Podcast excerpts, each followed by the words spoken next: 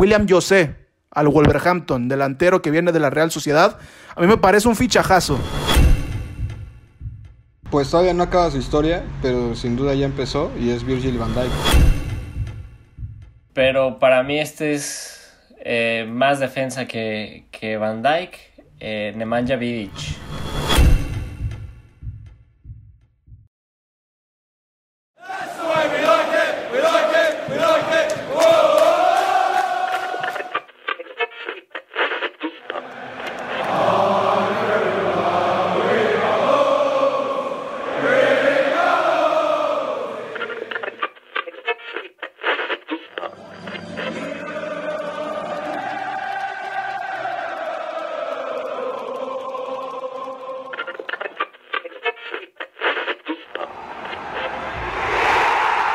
Grada Inglesa.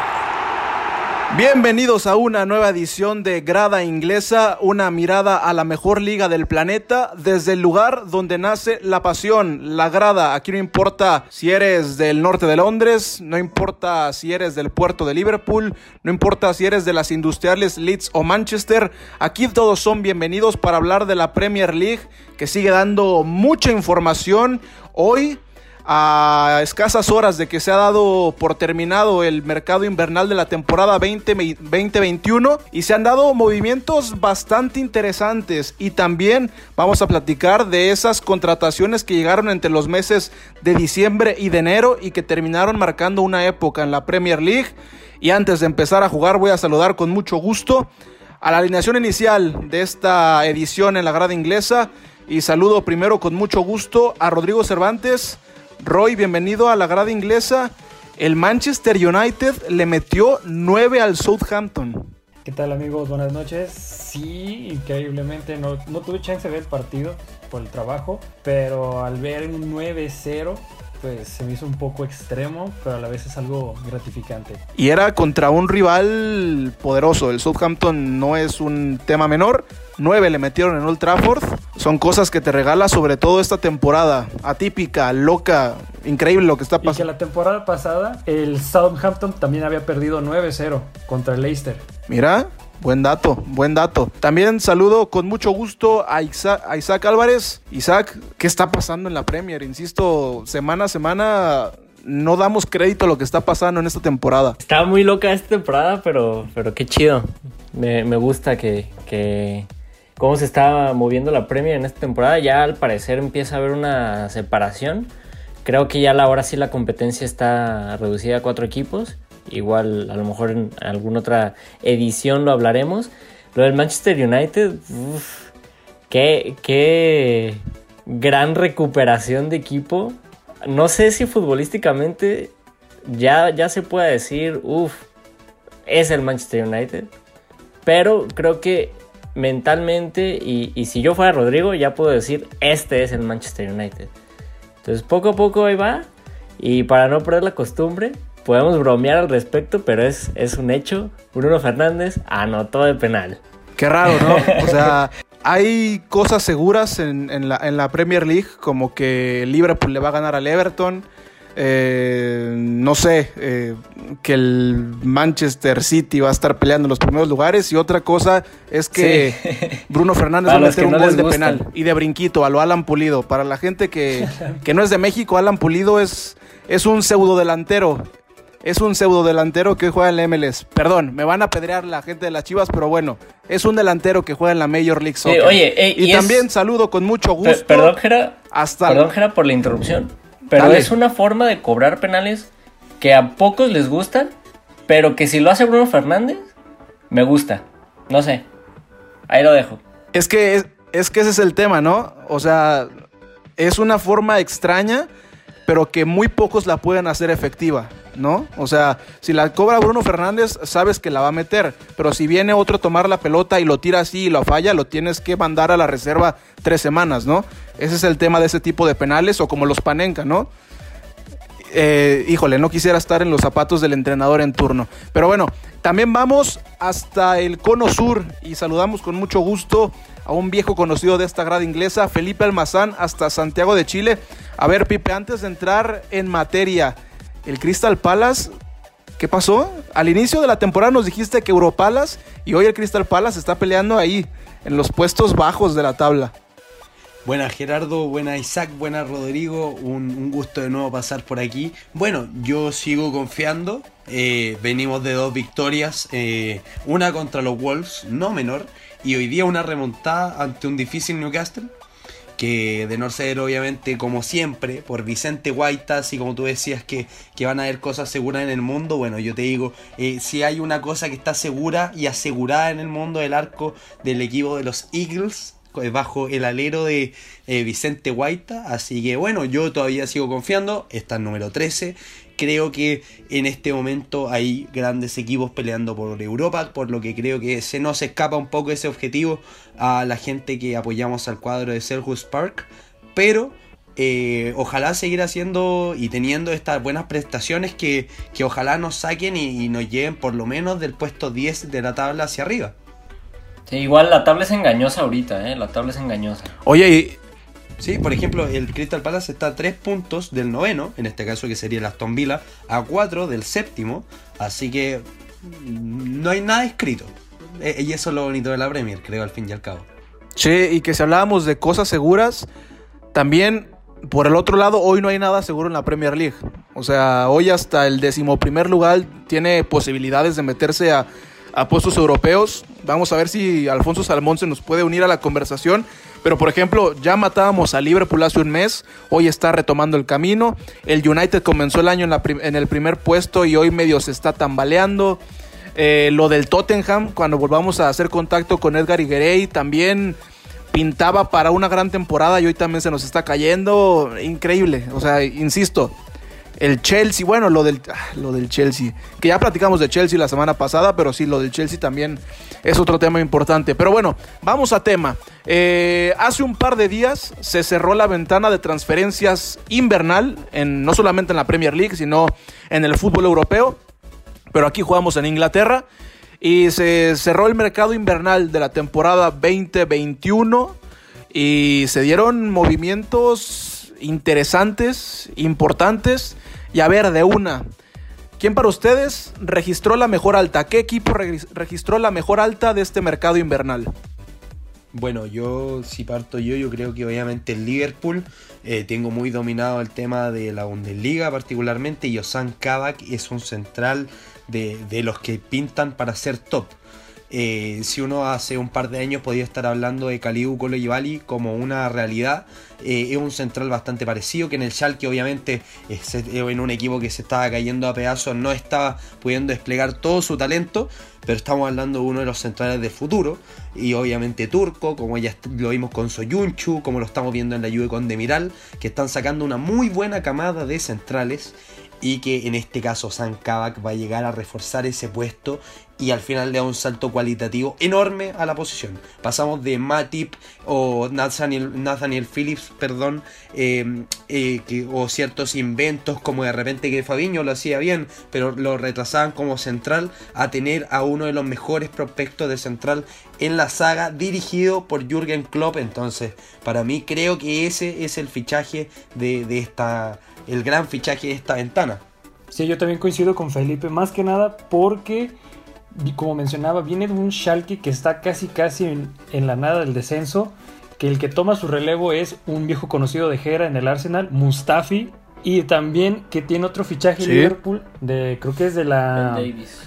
De la League One, ¿no? De, de ah, Ben Davis. Eh, sí, sí, del Preston North End de la de Championship. Muy buen defensa. El Championship. Inglés con, buenas características, buenas virtudes, así que sí, un buen fichaje. Que porque también lo dicen con esos movimientos que coincide con Virgil van Dijk, de que por esa forma este, lo ficharon. Y entonces la saga del, del Liverpool ahora puede estar consciente de que tienen a dos promesas y sobre todo que creo que leía hoy o en la ayer que Matip está fuera toda la temporada. Sí, Matip se va a perder el resto de la temporada. Y creo que el Liverpool salió al mercado de compras e hizo la, que tenía que hacer, ¿no? Eh, creo que hemos hablado mucho tiempo desde... creo que Liverpool ha sido el, equipo más golpeado por tema COVID o por tema lesiones. Liverpool se ha quedado sin la mitad de su plantilla a lo largo de esta temporada.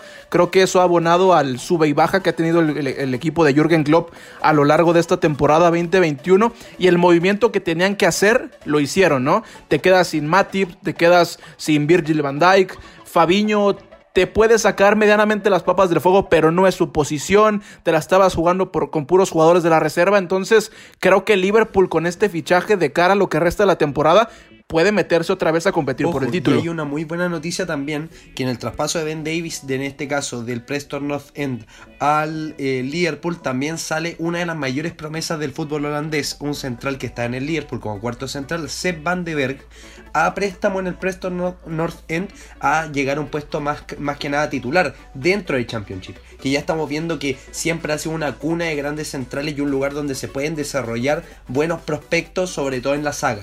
Entonces, no solo el Liverpool hace un movimiento inteligente para traer un buen central de Championship y ocuparlo como segundo central, como tercer central, sino que manda un prospecto a un club cercano, familiar y que a la vez le, aseguran minutos y confianza a Van de Ver, que de verdad que es un gran prospecto, en este caso eh, como un central y que ya lo vimos en el PEC Suole, es un, es un gran central. Sí, que incluso, incluso Van de Berg se aventó buenos partidos para para cubrir esa posición de Van Dyke. Eh, recuerdo uno en específico, no recuerdo el equipo, eh, solo recuerdo una victoria, último minuto o últimos minutos, en el que Van de Berg salvó a Liverpool de cualquier cantidad de, de, ataques por parte del delantero rival. Eh, yo también quería mencionar a Ozan Kabak, pero me gustaría destacar, a pesar de que es un préstamo corto, a Martín Odegaard, que yo sigo sin entender sigo sin entender por ya estaba esperando esa, ya estaba esperando esa. técnico del Real Madrid y dejó ir a Odegaard. Pero bueno, ese ya es otro tema de otra liga. Pero Martín Odegaard eh, queda a expensas de, ver qué tan bien se adapta a la, Premier, a la Premier. Porque es un jugador de mucho toque, de mucho pase y sobre todo que le duelen mucho los golpes. Eh, a pesar de eso, creo que es un, un muy buen fichaje para un equipo que está necesitado de creación de gol. A lo mejor no tanto de gol porque tiene goleadores y tiene goleadores de sobra. Bueno, tiene dos goleadores, pero no le llegan balones a esos dos goleadores. Entonces, me parece un muy buen fichaje. Yo creo que sí, sin duda alguna de, los fichajes que resaltan en esta ventana de invierno es la de la del noruego, quien está llamado a ser junto a Erling Haaland las grandes los grandes pilares de la selección de Noruega de cara a los próximos 10 años aproximadamente. Creo que no le sobra al Arsenal, creo que le va a ayudar, pero no sé si realmente era lo que necesitaba el equipo Goner. ¿eh? O sea, el equipo de Mikel Arteta tiene muchas falencias eh, y no sé si era la zona del campo más necesitada por parte de Arsenal. Coincido en que tiene delanteros, tiene Aubameyang, tiene a Lacazette, eh, pero, a ver, Aubameyang ha estado prácticamente un mes fuera por temas personales, ¿no? La cassette no termina de arrancar. Incluso hoy me parece que el mejor jugador del Arsenal es Bukayo Saka, ¿eh? O sea, en tema creación y en tema definición, creo que hoy Saka es el mejor jugador del Arsenal. Y creo que la zona que necesitaba el equipo Goner apuntalar era la defensa.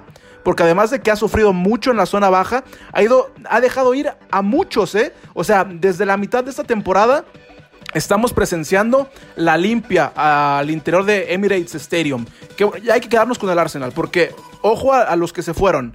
Kolasinac se fue. Se fue Sócrates Papastatopoulos al, al Olympiacos. Regresa a Grecia. El muy, la muy cantada baja de Mesut Özil, que va al Fenerbahce. Y lo de Mustafi, campeón del mundo, buen defensor, pero que nunca terminó por afianzarse en Arsenal. Ojo, y William Saliba lo mandaste a préstamo. Sí, un gran, sí, al un gran central que no funcionó porque eh, en este caso yo creo que hay una responsabilidad directa a Arteta. No le dio ¿No funcionó o no le dieron minutos? Una mezcla, yo creo que particularmente no le dieron minutos pero es una eh, tiene responsabilidad directa Arteta porque en el San Etienne vimos que era un central, eh, pero de lo mejor que se podía ver, eh, de verdad, un gran proyecto de central, limpio en la salida de la jugada, fuerte en los choques, siempre con buen timing, no, no, era un central que incluso con toda la fuerza que aplicaba ganaba tarjetas, de verdad, un central muy elegante, y, y lo trajiste por 30 millones de euros, no le diste ningún minuto más que en Carabao Cup, y después lo manda a préstamo al Niza difícil así que, que los fichajes, en este caso de jóvenes promesas, te sirvan.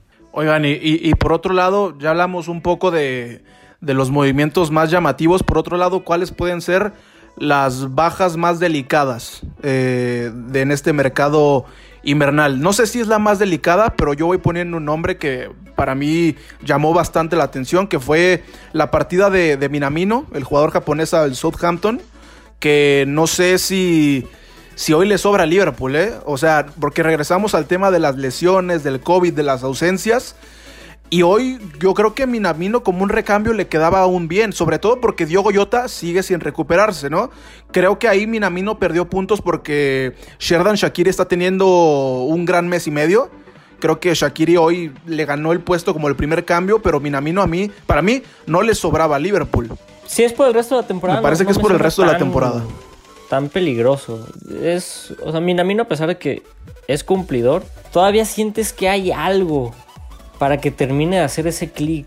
Y el Southampton es un equipo que termina por desarrollar los jugadores. Entonces, a lo mejor esa es la intención de, de Klopp al, mandar a Minamino a, a Southampton. Bueno, yo también hablaría de Frederic Gilbert porque tenía en el Aston Villa a Matty Catch que claro, te, rinde todos los partidos, es un gran lateral, pero se llega a lesionar y a quién le va a confiar el, lateral derecho. Frederic Gilbert lo mandaron al, Estrasburgo cedido sin opción de compra, un traspaso muy extraño.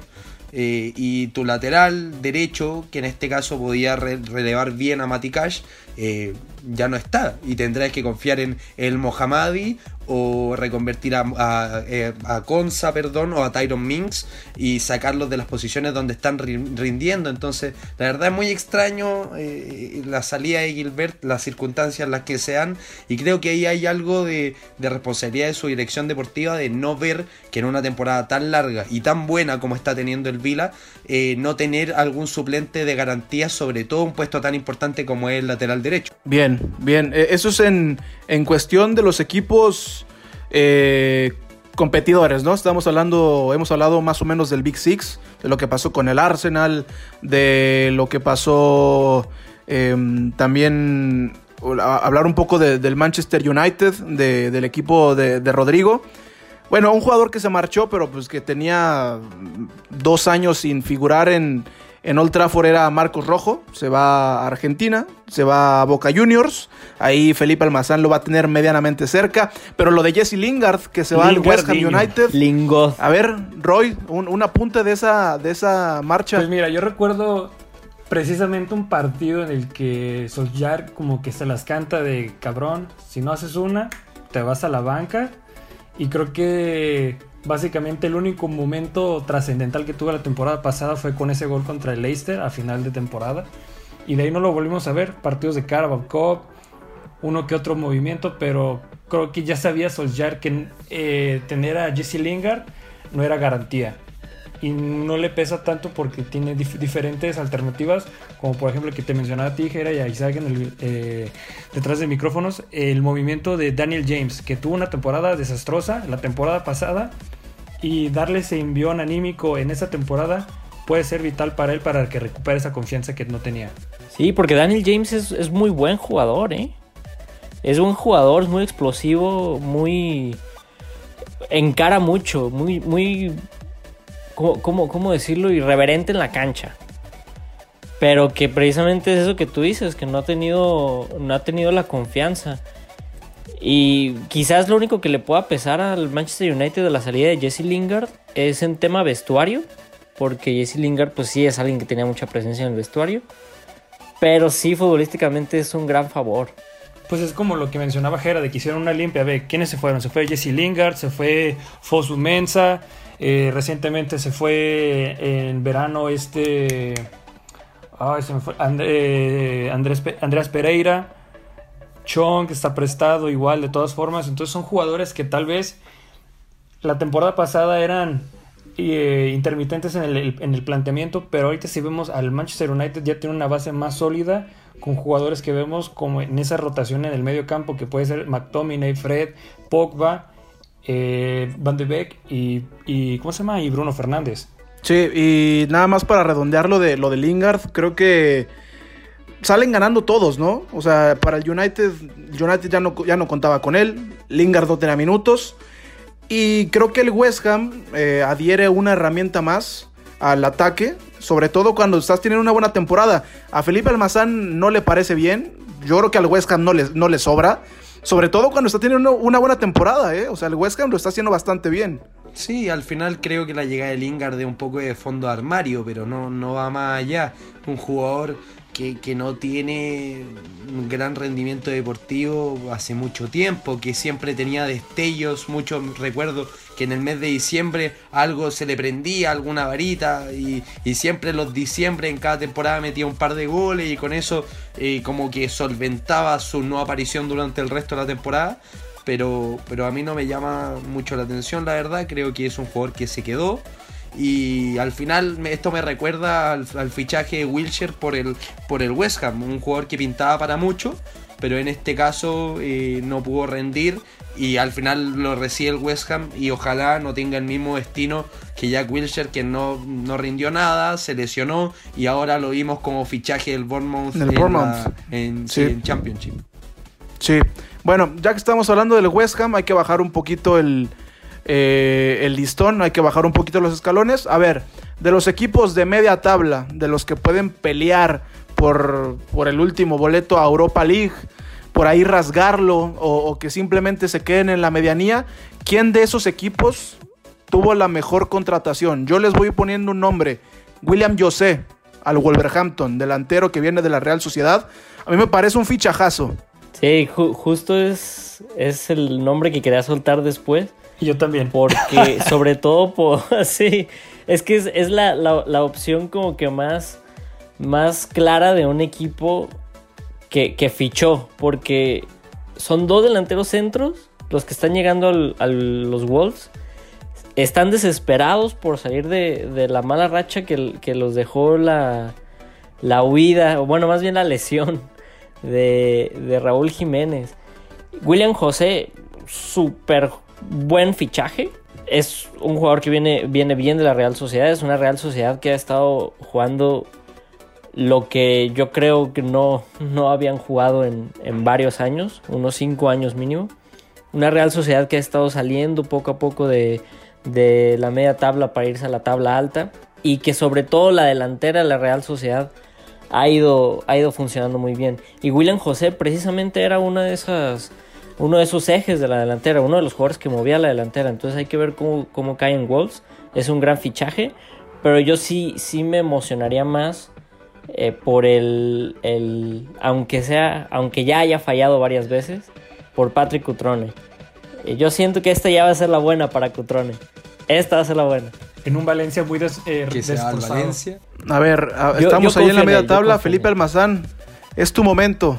Como gordita tobogán, ¿qué llegó a Crystal Palace? Eh, a Copas Europeas, el fichaje de Morgan Sansón por el Aston Villa pasa muy bajo el radar, pero es un gran centrocampista en el Olympique de Marsella, mostró muy muy buenos momentos. Eh, es un centrocampista en el Champions que llega a reforzar ese medio campo. O sea, piensa que el lugar, el vacío, que llega a cubrir en este caso a Morgan Sansón es Conor Jaurigen que se va en este caso al Swansea. Entonces es un salto cualitativo nuevamente, lo que hablamos con Kavak en el Liverpool, eh, es un salto cualitativo para la medular de las Villa, que queda en este caso eh, muy bien aperada, con, Ross Barkley, con eh, McKean. Buen mediocampo este de Aston Villa. Sansón, bueno, tienen un tremendo mediocampo, así que yo creo que... Hágase famoso, meta gol. del momento y bueno, ya que me, me, tiraste la pelota, yo la agarro muy bien y digo que Jean-Philippe Mateta Sí, sí, sí, sí. Mateta, un, un exacto, exacto. No, Mateta, un gran fichaje. Eh, lo vi mucho en el Mainz, en un equipo en la que, verdad, eh, tenía que subsistir solo de balones residuales que le mandaban eh, y hacía buenos números. un jugador que no merecía estar en la, en la mm, parte baja de la tabla de la Bundesliga, diciéndolo en las palabras más claras, y que merecía dar un salto Creo que en este caso Steve Parish, el, presidente del Crystal Palace, lo vio muy bien, lo fichó bien, llega cedido con opción de compra, así que me parece también un nuevo salto cualitativo a la delantera, porque pasamos de Benteke a Yu a una figura francesa, en este caso promisoria, que ya es internacional con, la, con las selecciones menores de Francia y que tiene eh, todas las características que le puede gustar a un delantero de Premier peleón, rápido, buen definidor, eh, con olfato.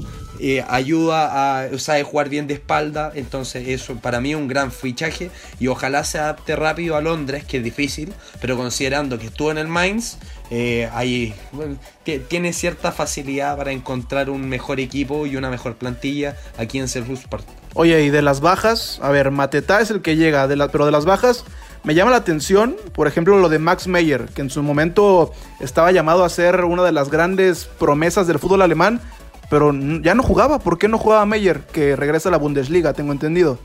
Sí, se va al Köln, al Colonia, eh, un, jugador con un talento inmenso. Eh, yo lo vi mucho tiempo en el Schalke. Eh, gran jugador, de verdad. Por lo menos se veía en ese momento. Tenía mucho talento. Lamentablemente no funcionó hay que decirlo así, no encajó nunca en, el equipo, cuando se le dieron los minutos, da uno que otro partido bueno, pero no era en ningún momento el nivel que él mostraba en el Schalke y ya obviamente la, confianza va mermando tanto del cuerpo técnico, en este caso del, de Roy Hodgson, a el mismo Max Mayer. Yo me acuerdo cuando llegó, yo lo llegó al mismo tiempo que Víctor Camaraza y yo dije, tremendos fichajes para la medular del Palace y resultó que ninguno de los dos funcionó y bueno, así es el fútbol, también hay que entender que, que nada está asegurado y que por más que todo pinte bien en el Schalke puede llegar a Londres y, no funcionar. Sí, bueno, eh, por lo menos creo que en esa ecuación termina fortaleciéndose a final de cuentas el equipo de Selhurst Park. Y seguimos ahí en la media tabla, en la medianía. Ya hablamos un poquito del Southampton. A ver, al, al Soton se le fue, por ejemplo, Shane Long, un jugador ya de muchas temporadas con el equipo de los Saints. Se fue al Bournemouth. Pero también ya hablamos un poquito de, de la llegada más importante del Southampton, que fue Minamino. Pero quiero escuchar el apunte de Alfonso Salmón, que en este momento se integra a la mesa. Salmón. ¿Estás conforme o estás en contra de la salida del japonés? A favor, sin duda. Eh, a pesar de que escuché varios de los comentarios que hay aquí eh, acerca de que estaban en contra porque a lo mejor este, el fondo físico de la delantera del Liverpool, para mí digamos que ya no estaba ni en un, ni en un quinto escalón este, Minamino. Y en la carrera ya lo había rebasado pues, desde hace tiempo este em, tanto Shakiri como este como el propio ay se me olvidó pero Origi estaban por delante entonces eso ya no lo dejaba ni siquiera en sexto puesto. Y ahorita y ahorita lesionado este lesionado Diego Jota pero precisamente es eso lo que se pensó o lo que se dice que pensó el Liverpool que dice ya viene de regreso Diego Jota si no tuvo minutos, no estando Diego J, muchos menos minutos. ¿Para qué queremos a un jugador que está cobrando bastante bien, que todavía tiene potencial, que tenemos que rescatar, pero no se ha adaptado? Mandémosle a un lugar donde sí tiene este, capacidad de tener minutos. Y para mí fue muy acertado. Al final de cuentas, yo creo que sí, tiene fondo de armario Liverpool. Se demostró el, domingo, en el sábado, sábado, domingo, bueno, eh, contra el partido contra el West Ham donde Shakiri se echó un pase de primer nivel a, Qué golazo, que ¿eh? también definiera. Sí, golazazazo. Pero al final de cuentas demostró precisamente Shakiri que si le dan la oportunidad te va a responder. Fue un excelente pase. Y Origi, a pesar de que sí se lesionó, eh, salió lesionado, pues no, no es tan este, fuerte su lesión. Entonces sí tienes, unos, sí tienes cambios en la delantera de Liverpool. Sí, yo tengo un dato ahí de Origi, que Origi ha metido goles muy importantes, pero veía un dato que era, ha metido 5 cinco, goles en 55 en los últimos 55 partidos que jugó con el Liverpool. No son buenas cifras, pero ahora, ¿dónde fueron los goles? En una semifinal de Champions, en una final de Champions, un jugador que cuenta con la completa y expresa confianza de Jürgen Klopp una pieza fundamental en el camerín. Entonces eh, es sacar Origi, eh, que ya está en una edad para ser un buen delantero suplente a la FA Cup, para Carabao Cup, incluso para algunos últimos minutos, porque lo toca la flor y mete un gol como el que metió el año pasado, me acuerdo, en el derby de, de Liverpool contra, contra el Everton, que, que choca en el travesaño y él le empuja. Es un delantero con suerte, es carismático, tiene la confianza de Klopp. En cambio, bien lo decía Alfonso Salmón, eh, va a un lugar donde va a ser cobijado, donde va a evolucionar, donde va a tener un buen desarrollo futbolístico bajo el alero de Ralph Hasenhattel, que si es que no lo echan, que ojalá no lo sea, porque es de verdad que creo que es un gran... Sería un error. Eh, sí, sería un error garrafal, garrafal. Ya lo aguantaron contra el Leicester y lo hicieron muy bien. No creo que este resultado tampoco sea todo culpa suya. Hay que decir, una expulsión en, a los 81 segundos eh, un autogol y otra expulsión después eh, de Bednarek, eh, coquearon con nueve jugadores contra e-, este Manchester United de Bruno Fernández en particular, entonces es difícil, pero va a un buen lugar y Minamino puede tener un buen desarrollo futbolístico, sobre todo ahí en el sur de, Inglaterra. Yo no estoy entendiendo nada. digo, si a mí me preguntas si yo lo pongo sobre la balanza Minamino Origi, yo me quedo con el japonés. O sea, para mí el japonés te da más en la cancha. Y si seguimos esa lógica, que es un gran dato el que nos comparte Felipe, pero si seguimos esa lógica, pues como en el barrio, ¿no? Hay que pagarle por partido y nomás le hablamos para las semifinales, para las finales, que es cuando mete gol, ¿no? O sea, ¿para qué lo tenemos una temporada completa? Pero bueno, ese es otro tema. Ya para ir cerrando lo de este mercado invernal, porque también hay que hablar de los fichajes que hicieron historia en esta parte del año, de la, de la parte baja de la tabla, que movimientos les llaman la atención. Yo pongo un nombre sobre la mesa. Para aquellos que vieron la serie tan aclamada del Sunderland en Netflix, creo que en la segunda temporada se hizo conocido un joven que se llamaba Josh Maya. Eh, se armó todo un drama alrededor de su salida hacia Francia y hoy regresa al fútbol inglés para jugar con el Fulham y para despedirse como caballero porque el Fulham se va a ir al Championship. Eh, lo vi en el Girondins, tuvo una buena temporada 19-20, buenos números para ser un suplente. Eh, de ahí esta temporada, si no me equivoco, ya más de una quincena de partidos, si no me equivoco, dos goles, no son grandes cifras, pero un jugador talentoso, internacional con Nigeria.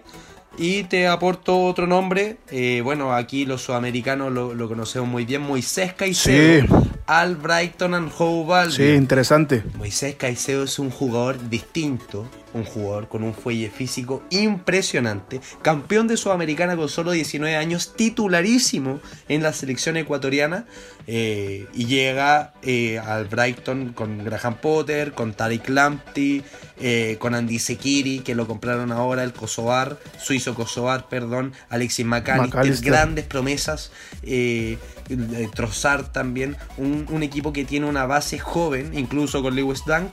Y ahí, bueno, Caicedo puede desarrollar todo su talento y, de verdad creo que es un jugador que nos va a dar que hablar, eh, sobre todo a los amantes del fútbol inglés y sobre todo a los sudamericanos, que ya hemos visto que un ecuatoriano como Antonio Valencia se estableció muy bien en el Manchester United cuando llegó y ahora él hace el mismo salto, en este caso Independiente del Valle, campeón, repito, de Copa Sudamericana hace un par de temporadas, ahora al Brighton and Hope. Al... Sí, más o menos esas, esos fueron los movimientos más llamativos de este mercado invernal. Veremos después de seis meses quién podrá hacer una medianamente una carrera larga en la Premier League. No es fácil, no es fácil llegar al fútbol inglés, es totalmente un mundo diferente a jugar en la Lijón, a jugar en la Bundesliga, a jugar en Sudamérica. Entonces vamos a ver, vamos a ver. Y como en todo, esta, esta es la cara buena de la moneda, la cara mala de la moneda, pero hoy en la conversación hay que hablar de aquellos fichajes que llegaron en esta parte del año entre diciembre y enero y que terminaron haciendo historia. A ver, Alfonso Salmón, si yo te pregunto un refuerzo que haya llegado en el mercado invernal que haya hecho historia en la Premier League, ¿quién se te puede venir a la mente? Pues todavía no acaba su historia, pero sin duda ya empezó y es Virgil van Dijk. Eh, y que ya estaba en la Premier, pero su traspaso que también fue sonadísimo y yo me acuerdo de los chistes y las bromas que estaban del United de que cómo pueden comprar un jugador por tanto dinero y un defensa y, salió barato pues. Este, la, verdad es que el Liverpool es uno y, y, otro después de la compra de Virgil van Dijk, incluso esta temporada se, se, se adolece y se, y se extraña al, al, holandés. Este, y para mí es de, incluso de los, de los contemporáneos, de los más este, recientes. Eh, si acaso uno que le puede medio competir, pero todavía no le llega, yo creo que a los talones, porque le falta todavía, es Bruno Fernández. Pero si alguien, Virgil van Dijk. Ese, ese movimiento valió, ese movimiento simplemente para el Liverpool ese movimiento le costó, le, le, le, valió para ganar una Champions y una Premier League. Los dos después de añísimos de no ganar. Sí, en la, llega en la temporada, a la mitad de la temporada 2017-2018, procedente del Southampton.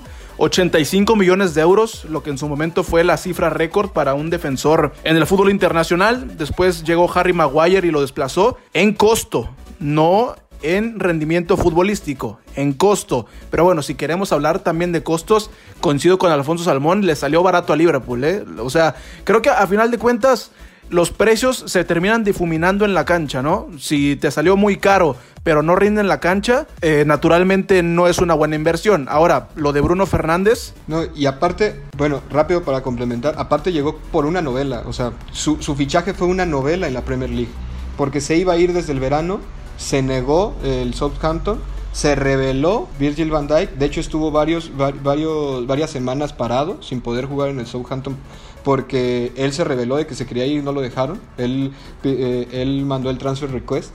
Y entonces era, parecía de esas novelas en las cuales si llegaba a Liverpool todos esperaban que, que fracasara por el berrinche que había hecho en el Southampton. Y al contrario, o sea, respondió con creces. Pues. Felipe Almazán, si tenemos que hablar de otro gran movimiento en mercado invernal, a ver, un delantero.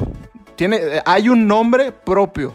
Un delantero que ha llegado en mercado invernal y que la rompió. Año 2003 yo me acuerdo, eh, según, o sea, según lo que yo recuerdo, quizá me equivoque, año 2003, Sporting de Lisboa, eh, un joven bicho, como le dicen por ahí, Cristiano Ronaldo llegó en invierno eh, si no me equivoco, estoy casi seguro que llegó en invierno. Eh, y que, bueno, hablar del bicho hablar de uno de los mejores jugadores de la historia, un jugador que cambió también y que re, re, revolucionó todo esto de los fichajes eh, estratosféricos, galácticos, como se dice en, ciertos lugares, bajo el alero de Sir Alex Ferguson lo, lo vimos triunfar. Yo creo que nunca vi un jugador tan decisivo tan decisivo como ese Cristiano Ronaldo de Manchester United.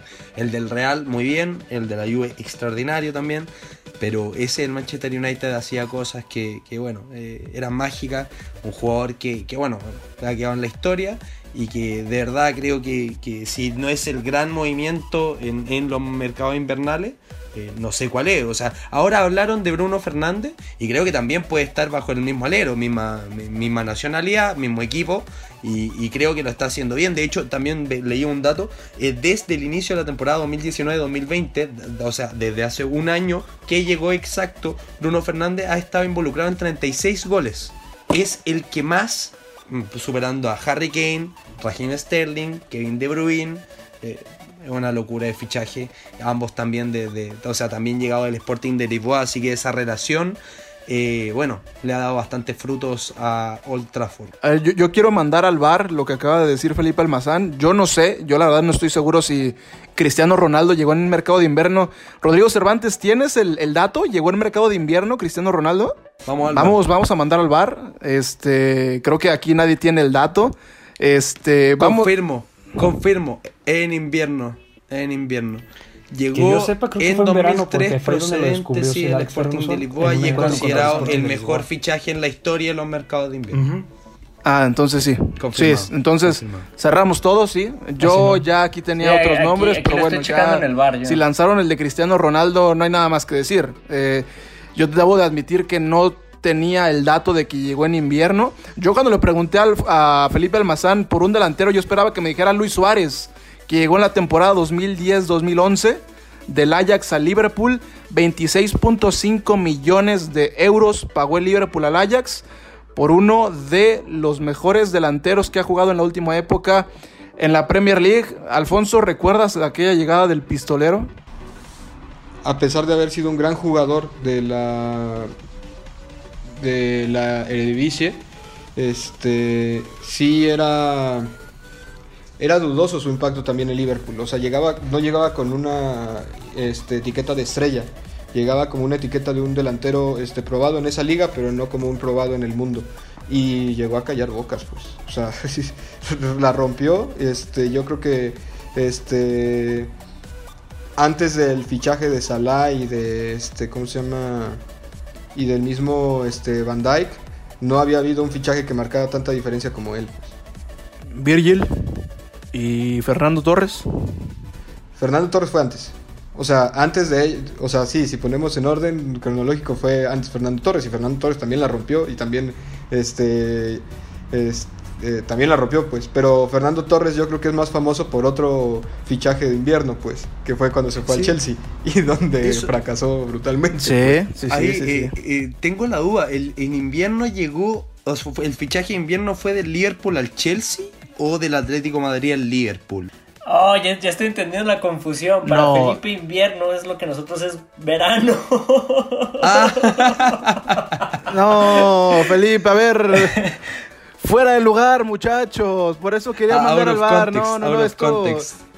Todo mal, ¿eh? Todo, mal. Ah, es que hay, que recalcar que Felipe Almazán está en Santiago de Chile. Y hoy que estamos en febrero, para nosotros que estamos en México, para, para nosotros es invierno. Para Felipe está en verano. Por eso por, eso, sí, claro, no, no, no, no, todo mal, muchachos. Admito eh, todo, mal. Admito la equivocación. Ahora espero que esto haya alguna casilla de out, de out of context de, de la grada inglesa en algún momento. Sí, sí, sí, Tendrá que haber bloopers. bueno, dentro de todo. tú estás inaugurando los bloopers. Aquí en invierno, en Sudamérica, es en este caso desde junio hasta mediados de septiembre, cuando empieza la primavera. Entonces, claro, yo lo contaba con invierno, pero claro, invierno europeo no era, hay que aclararlo. Estamos volteados, estamos volteados. No nos cruzaba, ¿qué está pasando? Sí, sí, sí. Híjole. Bueno, sigamos lanzando nombres. A ver, un jugador que llegó temporada 2005 a ver, échalo. Y caí con la disculpa de Salmón, pero para mí este es eh, más defensa que, que Van ah. Dyke. Eh, Nemanja Uy, a ver. Sí. Nemanja Vidic. Hay que, hay que poner ese nombre. Uno de los mejores fichajes de, invierno, sobre todo con las pocos por los pocos reflectores con los que a lo mejor un, jugador de, del Spartak de Moscú puede llegar, ¿no? Ahí es la genialidad de, Alex Ferguson en todo su esplendor.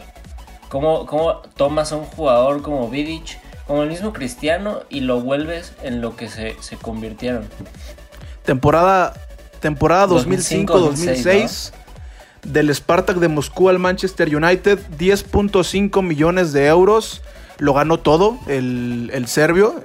Es serbio, ¿no? Nemanja Vidic. Serbio. Lo, ¿Tienes el dato lo, de lo ganó todo. años tenía cuando llegó? Eh, no, eh, también lo vamos a tener que mandar al bar, pero sí, lo, ganó todo, ganó Champions League, ganó Premier, ganó Copas, fue al Mundial. Y ahí de eh, paso se hizo histórico del club, ¿eh? Aquí está, 24 años llegó desde el Spartak de Moscú por 10 millones de euros, barato. No, no, no, para, para ese entonces, a como estaba el mercado, una ganga. Hoy, ¿cuánto te gusta que pagarías por Nemanja Vidic? 80 millones, lo que pagaste por Virgil. En este momento, por el mejor Vidic, por el mejor Beach, quizá sí, a ver, más. Por el mejor ¿Con quién se quedan? En el pico de su carrera, ¿con Virgil o con Vidic? Es que tú veías jugar a Vidic y veías cómo, cómo le entraba con el pie, cómo a veces hasta jugaba sangrado. Parece es garra, no por nada es eso capitán. Yo sí me quedo con Vidic. Ah, yo tengo ahí una, un, un, alcance que quiero hacer.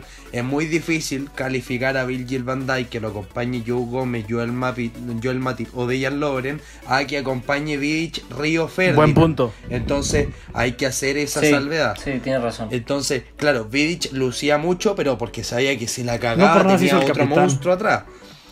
Yo, quizás, si soy Virgil van Dijk y tengo a Dejan Loren al lado, todos mis respetos para Loren. Pero si la cago yo, es un poco difícil. Entonces, yo creo que por mérito y por temas de cambio histórico de que generó en un club, además de toda la importancia de Beach, yo me quedo en este caso con lo que decía también Alfonso en su momento, que hay un antes y un después en la historia del Liverpool desde la llegada de Virgil van Dijk.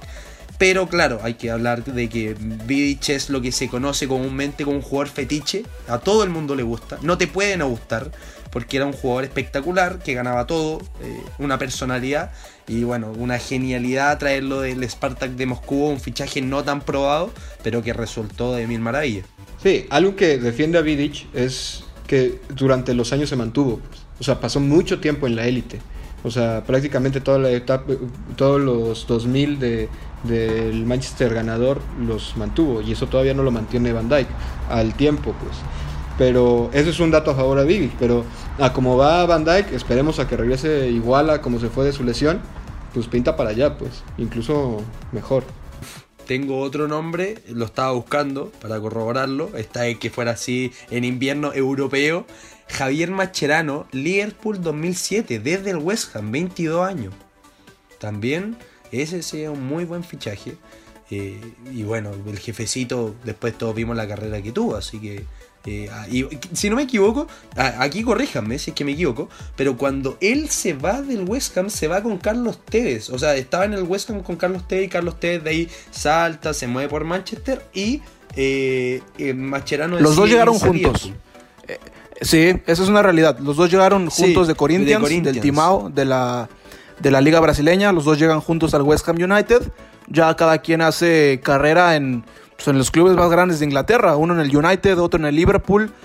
Mascherano, que justamente se retiró este año. eh, su último paso en el profesionalismo me parece que es en Estudiantes de La Plata. eh, Estudiantes de La Plata. Estudiantes Y de La nada más para ir cerrando este capítulo, otra de Sí, las grandes contrataciones en invierno es otro serbio, es otro Nemanja, pero este es Nemanja Matic, temporada 2014-2015, del Benfica al Chelsea por 25 millones. Salió barato, ¿no? Salió bien, salió bien. Tampoco. Fue recompra. Sí, fue recompra. Eh, y por eso mismo digo que pues salió bien. El Chelsea le encanta, le encanta eso de, de vender jugadores para volver a comprarlos. Y ese es el caso de Matic, que al final pues afianzó. Ahí recuerdo un golazo en una final contra el Una Tottenham. recompra. Ajá, de campana. Y cumplidor, cumplidor, pero no espectacular, creo yo. pero es un jugador que en su momento rendía a gran nivel.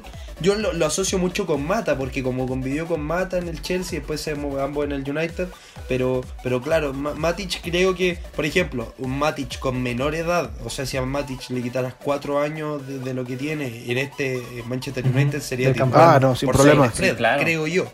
Pero bueno, eh, un, un gran, un gran jugador que, que, bueno, ha hecho gran- una muy buena carrera. Y, y creo que también que, que- cambia mucho eh, según el contexto donde estuviera parado. Creo que es un jugador muy moldeable. eh, lo vimos con José Mourinho.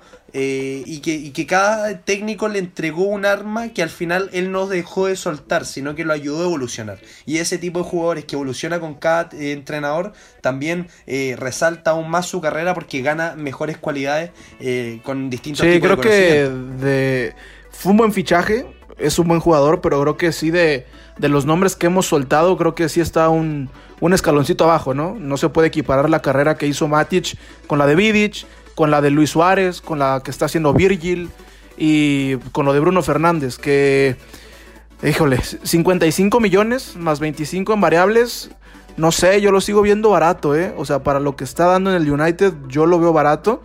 Sobre todo con lo que había gastado el United, ¿no, Rodrigo? Había gastado mucho dinero en los Alexis Sánchez, eh, en los Di María, o sea, gastó mucha plata, ninguno respondió. Yo creo que hasta este, ¿no? Este es el mejor fichaje desde, desde, desde quién te gusta. Peleado incluso con Mourinho. Pues sí, podría ser uno de los mejores fichajes post-Ferguson, porque también pudiera ser entrando en esos, y me acuerdo perfectamente que casi casi era como para salvar el barco de David Moyes, Juan Mata. Habían fichado previamente a Marwan Fellaini después de una desastrosa eh, pues etapa de fichajes de verano. traen a Mata, que ya estaba teniendo muy pocos minutos con José Mourinho. Complicado, sí. Y ha peleado exactamente y que luego se lo vuelve a tocar. A, como, está el mercado. que Bruno Fernández ha marcado un después con este fichaje porque han pasado millones de nombres. Memphis Depay, mencionaste a Di, María, que hasta podemos poner a Radamel Falcao que sonaba muy prometedor. Pero creo que el portugués ha ganado y se está haciendo un nombre en Old Trafford. La mejor pregunta, o sea, la mejor respuesta a tu pregunta es otra pregunta. ¿Cuánto vale ahora Bruno Fernández? Eh, mucho más de por lo que, lo que. Muchísimo. Los 100 se pagaron ciento, más de 100 por Coutinho. Sí, sí, fácil. Pagaron más de 100 por Coutinho, por Dembélé. Si, si ves que. Exacto. Si alguien compró a Coutinho en 140, creo que fácil alguien compra a Bruno Fernández por lo mismo. Estoy muy de acuerdo. Uf, si imagínate, si ahorita pagaron 55 y 25 en variables, ya tendré que más de 100. Sí, bueno, para ya ir cerrando este capítulo, ahora sí, les hice esta pregunta a los demás en la última edición, te la hago a ti, Felipe. Hoy, ¿Bruno Fernández es el mejor jugador de la liga? Sí, sin duda. Ahora, Ah, tengo que. Ah, hay matices. El jugador, creo que es el jugador más diferencial de la liga, el jugador que más marca diferencia y el jugador con mayor impacto porque e, es, la creo que incluso el ejemplo de Fernández va a marcar un precedente para los clubes que fichan algo, porque cuando vayan a fichar algo van a decir, ah, este es un rendimiento perfecto. Bruno Fernández está dejando muy alta la vara para un, para un fichaje de rendimiento inmediato de muchos millones. Porque él llega y desde su primer momento agarra los penales, agarra las pelotas para eh, cambia la sintonía del equipo, la sinergia del equipo, lo conecta, lo vuelve a ser competitivo. Ahora, hace un par de minutos, Isaac volvió a hablar. Quizá este es el gran Manchester United que no habíamos estado viendo. Sin Bruno Fernández, esa, esa frase, esa consigna no existe. Eh, entonces eh, creo que en este momento claramente el jugador más diferencial y de los mejores claramente. También uno puede meter en ese grupo a Kevin De Bruyne, a Virgil van Dijk por más que está lesionado y, otro más, Jamie Bardi siempre tiene que estar dentro de esa terna. Pero creo que sí, en este momento es Bruno Fernández el mejor jugador de la Premier League. Pues ahí está, esos son los mejores fichajes de esta temporada 2021 en el mercado invernal y también los fichajes que hicieron historia en esta temporada del año a la larga en la Premier League, Nemanja Matic, Nemanja Vidic, Luis Suárez, Virgil van Dijk y Bruno Fernández son el ejemplo de las grandes gestiones directivas a la mitad de una temporada. Isaac Álvarez, Felipe Almazán, Rodrigo Cervantes, Alfonso Salmón, vámonos y nos escuchamos en la próxima.